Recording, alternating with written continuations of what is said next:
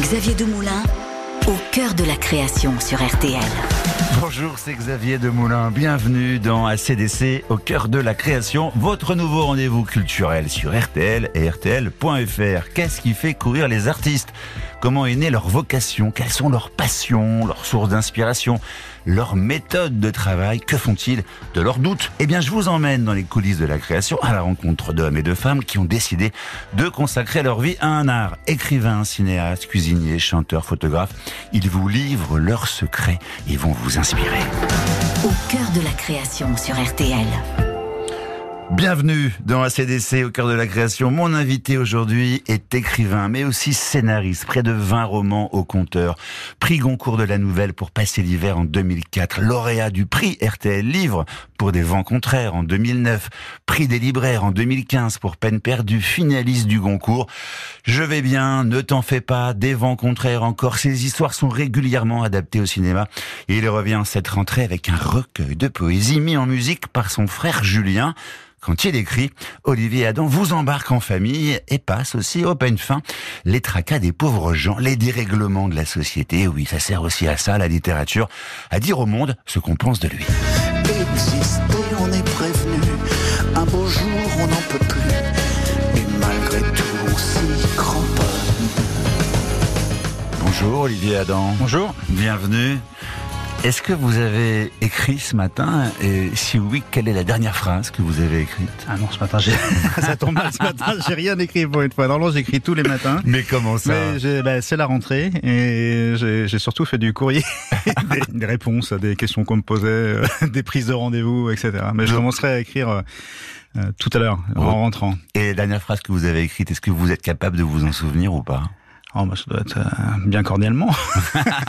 Non, mais pour, pour un objet pour un objet de création, je sais pas, un roman en cours, un scénario en cours. Est-ce que est-ce que finalement on a la mémoire de ce qu'on écrit quand on est écrivain, ou alors que quand Olivier Adam écrit, il écrit, et quand il est plus écrivain, il est juste Olivier Adam dans la vie, voilà. Et et puis il passe à autre chose. Non, quand j'écris pas, euh, je suis hanté par euh, le texte en cours. Voilà. Euh, mais s'il n'y a pas de texte en cours, euh, par définition, euh, je suis en, en dehors de ça. Mais j'ai tout le temps un texte en cours.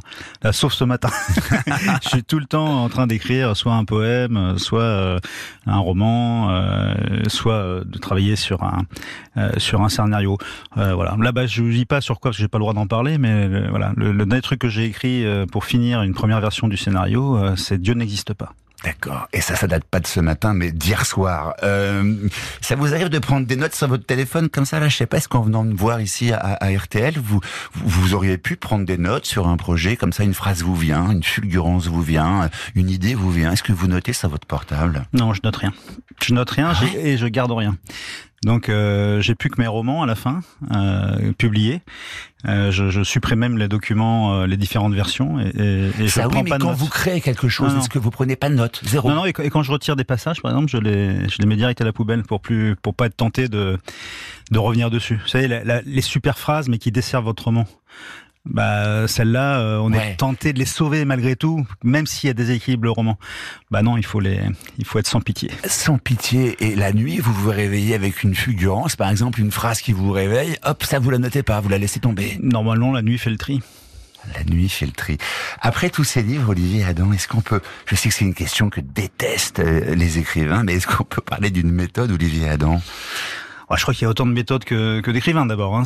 Donc moi c'est que la mienne, mais euh, la première chose c'est que je pars toujours de quelqu'un quelque part. Euh, avant de commencer un livre, je sais à peu près de qui je veux parler, à la fois individuellement, à la fois en termes de caractère, d'énergie, mais aussi en termes euh, de sociologie, je dirais.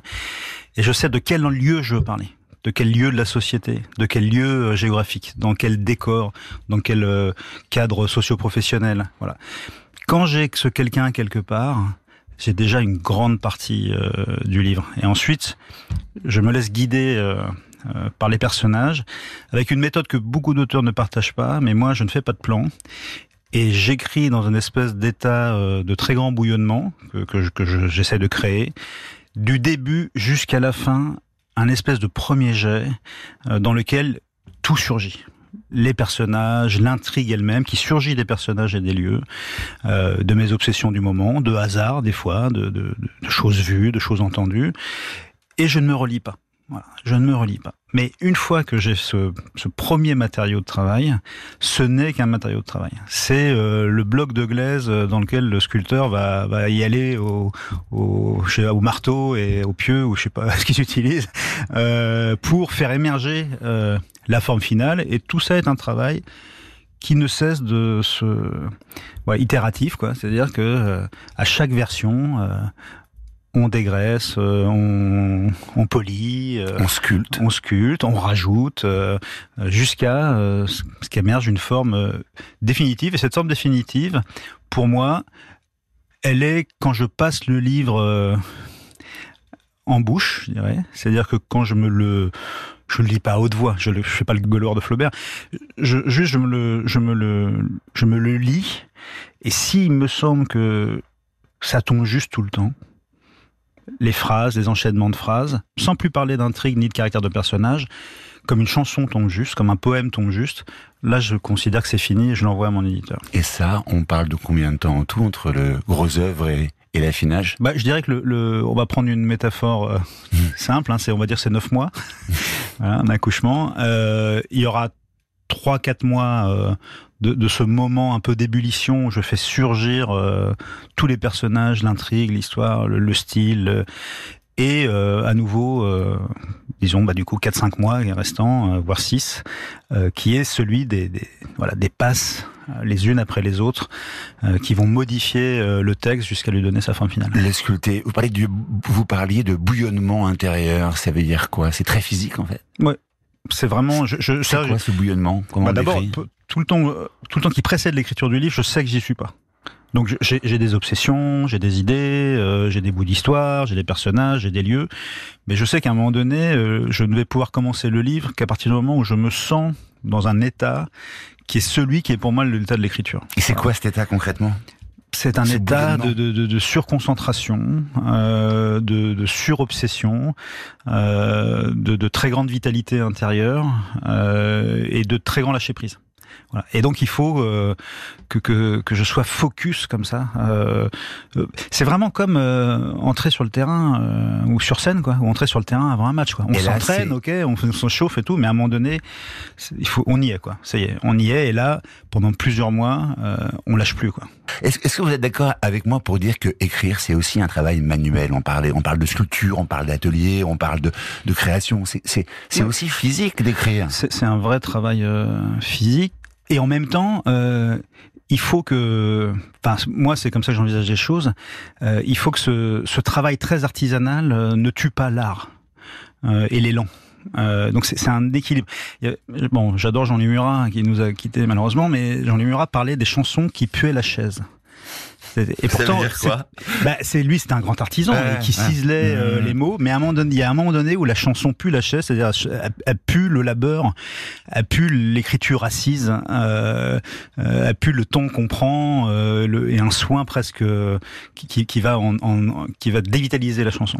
Voilà. Et, et donc il y a vraiment ce truc. Ça, c'est que les coutures se voient trop, en gros. C'est ça que vous dites. Ouais, ou quand, on commence à se regarder écrire, ou quand on, ou quand on polie tellement les choses que qu'il n'y a plus grand chose qui, qui, qui dépasse. Il faut qu'il y ait des choses qui dépassent. Chanter façon d'être au monde. Chanter ma façon d'aimer. Mon cœur est sorti de la ronde. Chanter ma façon d'errer. À quoi ça ressemble votre votre bureau d'écrivain D'abord, est-ce que vous avez un bureau d'écrivain? Non, je n'ai pas de bureau d'écrivain au sens euh, strict. J'en avais un quand je vivais à Saint-Malo, mais maintenant que je suis revenu à Paris, euh, l'exiguïté euh, des appartements, même si le mien est, pas si exigu que ça, mais on est nombreux, fait que je me pose là où je peux, à la table de la table du salon. Il y a un petit bureau dans un coin, mais voilà, il sert un peu à tout le monde. C'est aussi le bureau où il y a l'ordinateur où, où mes enfants viennent consulter ou le web pour leurs travaux euh, scolaires. Euh, donc euh, j'écris beaucoup dans les cafés. Donc à la maison et, dans les cafés, est-ce que on peut dire que les, écrivains ont inventé le télétravail avant l'heure? Et est-ce que écrire, c'est finalement c'est rester confiné, qu'on soit chez soi dans un café, Olivier? Alors euh, oui et non parce que euh, écrire pour moi, euh, ça inclut tout un temps où on n'écrit pas. On écrit beaucoup sans écrire. quand j'étais, quand je vivais en Bretagne, ça voulait dire marcher sur les sentiers, nager, faire du kayak, etc. Quand je suis à Paris, ça veut dire aussi marcher dans les rues, errer, comme disait Murat, chanson, chanter ma façon d'errer, bah, écrire est aussi une façon d'errer. Et, moi, je ne m'assieds à mon bureau que quand j'ai quelque chose à écrire. Et que pour, et pour que ce quelque chose vienne, euh, il faut du mouvement, euh, il faut euh, du voyage, il faut de l'errance. Ça veut dire que chez vous, Olivier Adam, écrire c'est patienter. Écrire c'est c'est ne pas écrire aussi. Ne pas écrire, ça fait c'est écrire. Ouais, mais pas écrire, c'est ce qui est de pire en fait. Donc par exemple entre deux livres, je, je, je, c'est très difficile. c'est vrai.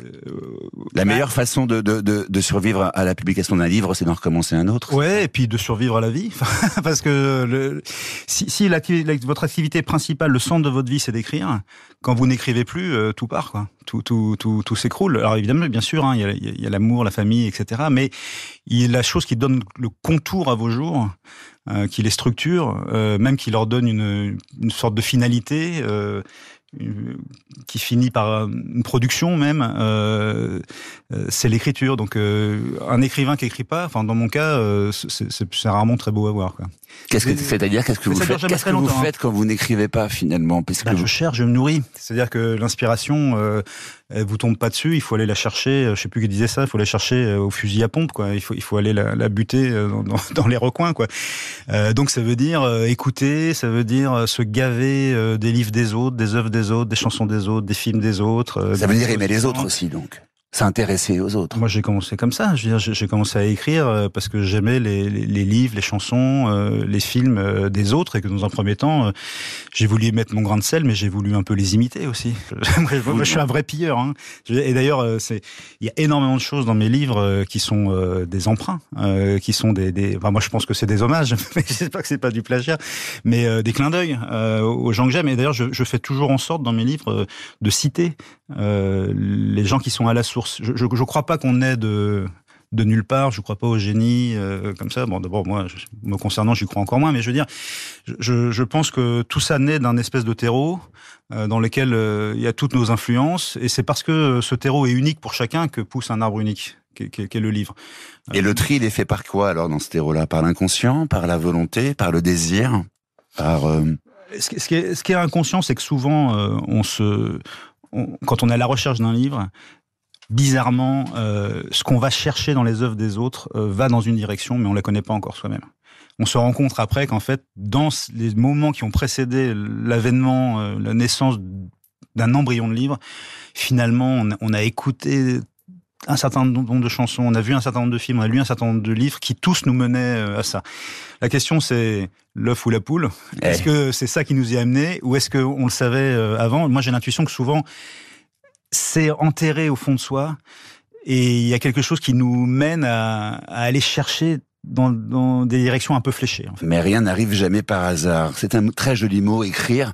Mais si vous deviez le définir, votre définition du mot écrire, ça serait quoi après tout ce qu'on vient de se dire déjà? Voilà. Moi, quand j'ai commencé à écrire, au début, je me destinais plutôt à la musique. Hein. Pas en tant qu'artiste, parce que j'étais pas assez doué pour ça, mais je pensais faire ma vie autour de la musique, en accompagnement des musiciens, des chanteurs, etc. Euh, et puis un jour, euh, parce que j'ai découvert la poésie et que je me suis mis à en écrire moi-même, puis à écrire des nouvelles et des romans, euh, j'ai découvert qu'il y avait une forme artistique qui m'attendait, quoi, qui correspondait à la forme de mon cerveau, en fait. Et c'était pas la musique, pas la peinture non plus, c'était l'écriture. Et surtout, quand j'ai commencé à écrire, j'ai eu cette impression.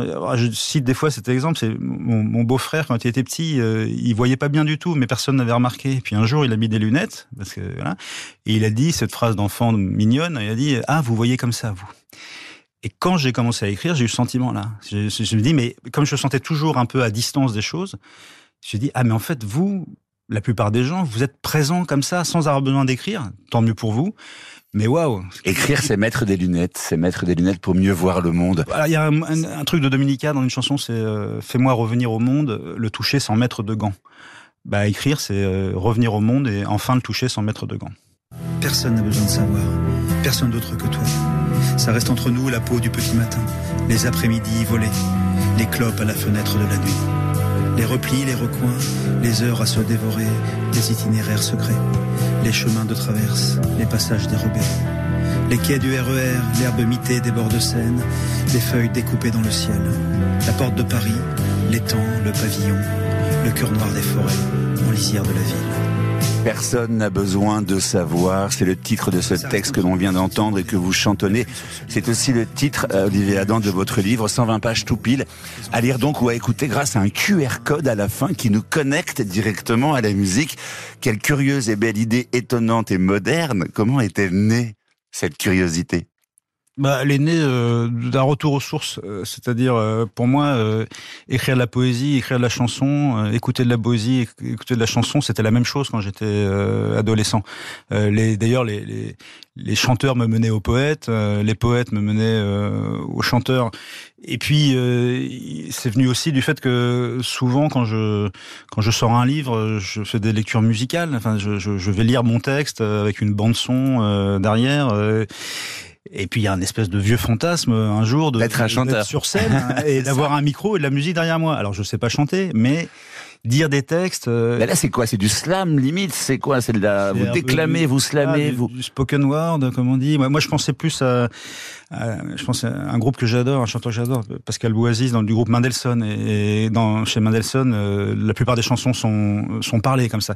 Il y a Florent Marchais aussi, qui, qui il y a une chanson par album euh, qui est qui est parlé. Dominica aussi a fait, fait certaines chansons parlées comme ça, et donc je, il y avait cette euh, cette tentative là, ce fantasme là. La poésie, c'est un jour qu'on croyait plutôt euh, un genre que l'on croyait enterré sous un tapis de poussière, et pourtant non. À l'heure de l'intelligence artificielle et de la sobriété énergétique, la poésie est de retour, notamment chez les jeunes. On parle d'un frémissement côté libraire.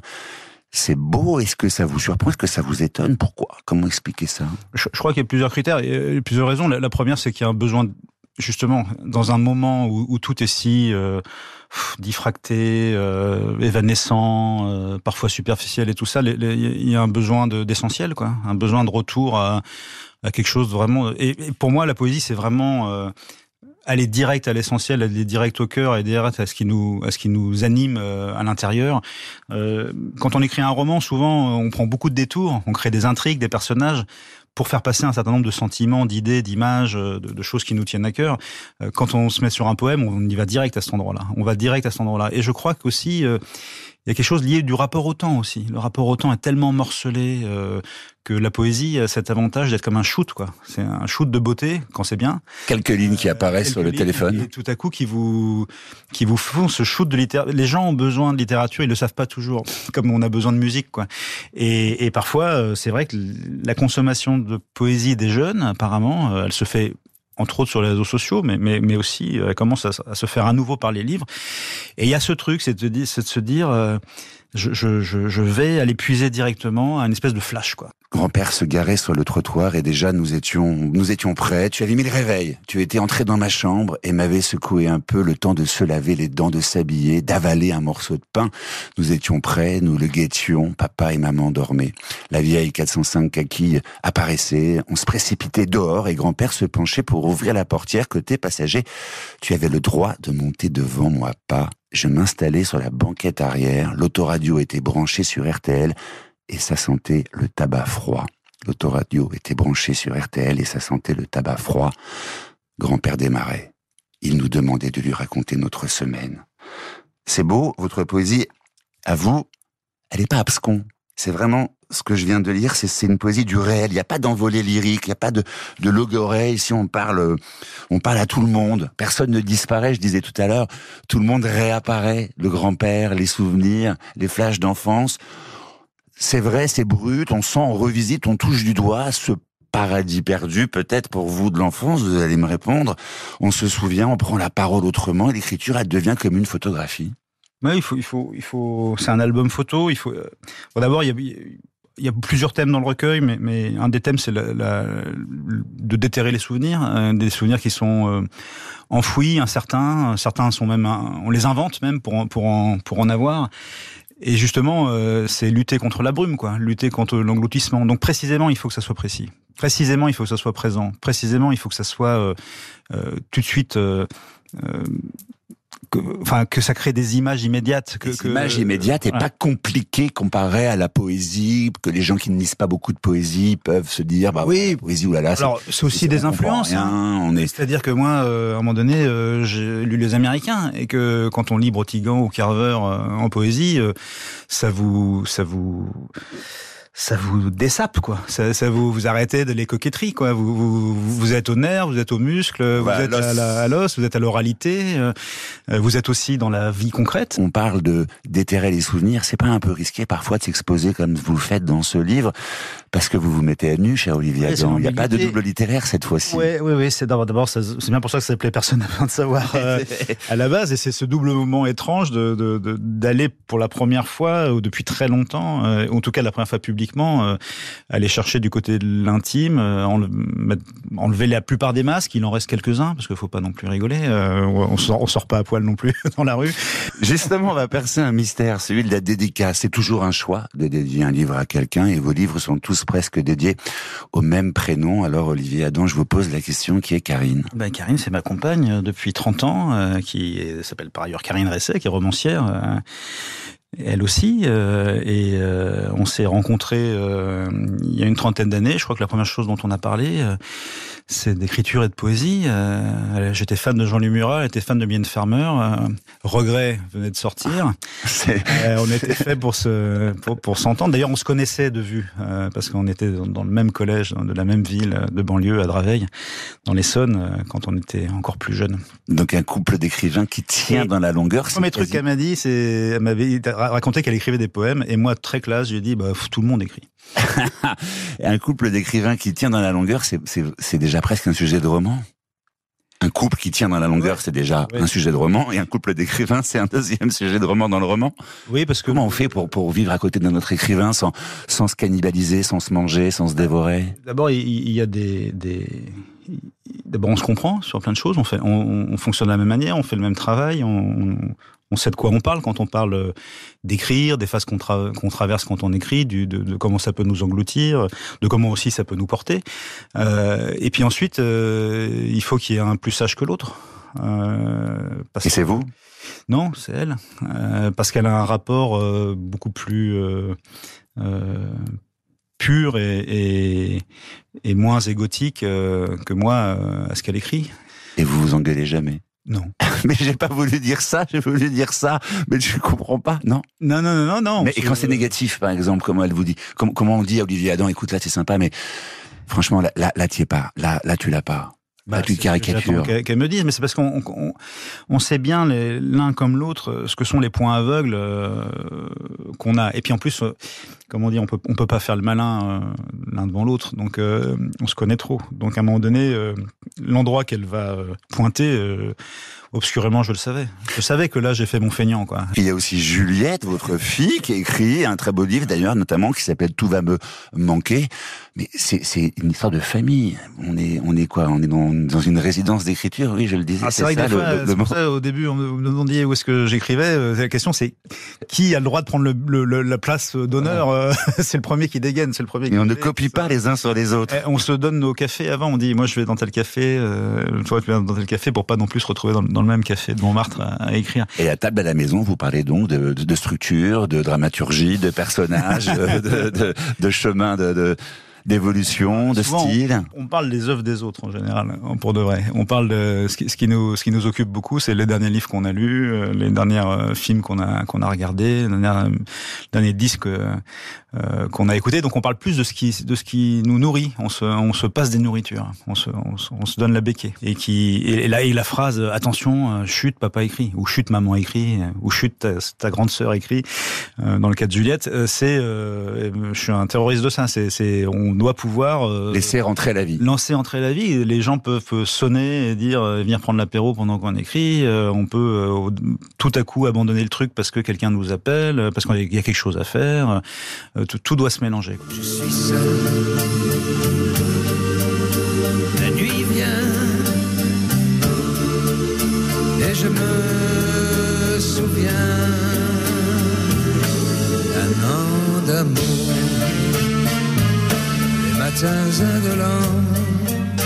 C'est gai, c'est triste, c'est à se tirer une balle et en même temps c'est beau et en même temps qu'est-ce qui vous plaît dans cette chanson d'amour qui vous donne envie d'écrire visiblement ah, C'est Nino Ferrer d'abord, cette espèce de, destin fou de ce chanteur euh, sublime euh, qui écrivait des chansons extraordinaires et qui, à part le Sud, qui dès qu'il écrivait une chanson un peu sérieuse, euh, ça passait complètement à l'as. Et puis dès qu'il faisait une chanson marrante qui était très belle aussi, à nouveau il revenait dans la lumière. Et puis pour finir par se tirer une balle dans un champ de blé à 60 balais, euh, c'est cette allure d'aristocrate euh, écorché qui en même temps à un moment donné a envoyé chier tout le monde, les médias, les maisons de disques, etc. Déjà, moi, voilà, j'adore ces figures. Euh, voilà, on, peut parler de Jean-Louis Murat qui malheureusement vient de s'éteindre aussi.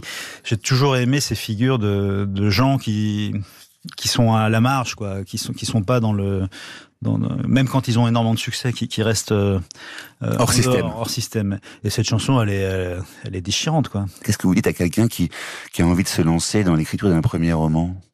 Bah d'abord faut écrire. C'est le, truc c'est que c'est toujours quoi. J'ai une époque j'ai fait des non non mais non mais j'ai fait des non mais j'ai fait des j'ai animé des ateliers d'écriture et vous avez toujours ce truc des, des, gamins qui vous disent mais moi j'ai rien à écrire.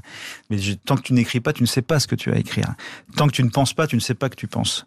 Tant que tu ne dis rien tu ne sais pas que tu as quelque chose à dire. Euh, donc déjà c'est quand même le, premier. Euh, à un moment donné il faut se lancer et il faut écrire. Et quand je dis il faut écrire c'est aussi que c'est au sens où euh, euh, c'est du boulot, quoi. C'est-à-dire que c'est pas au premier truc que vous allez écrire forcément que, que vous allez aboutir à une forme présentable, etc. Donc, avant de, déjà avant de penser à écrire votre premier roman, commencez déjà à écrire, à bosser, quoi. Faites vos gammes. Faites vos gammes. Allez-y, ratez ben, commencez à écrire une histoire, la première histoire qui vous vient, euh, vous prenez quelqu'un quelque part et puis vous voyez bien où ça vous où, ça vous emmène. Mais surtout, ne tergiversez pas, euh, ne, ne, procrastinez pas. Euh, à un moment donné, euh, faut s'y mettre. Et puis, bon bah, c'est quoi un écrivain hein? C'est une manière unique une expérience unique de la vie, on va dire, une manière unique de, de, regarder la vie, de la voir, de la ressentir, et une manière unique de le faire partager. Alors la manière unique de, ressentir la vie et d'être traversé par la vie, bah, c'est presque d'emblée, quoi, hein, parce que c'est ce que j'essaie d'expliquer dans quand je fais des, des, interventions scolaires. On a tous un regard unique, on a tous une expérience unique.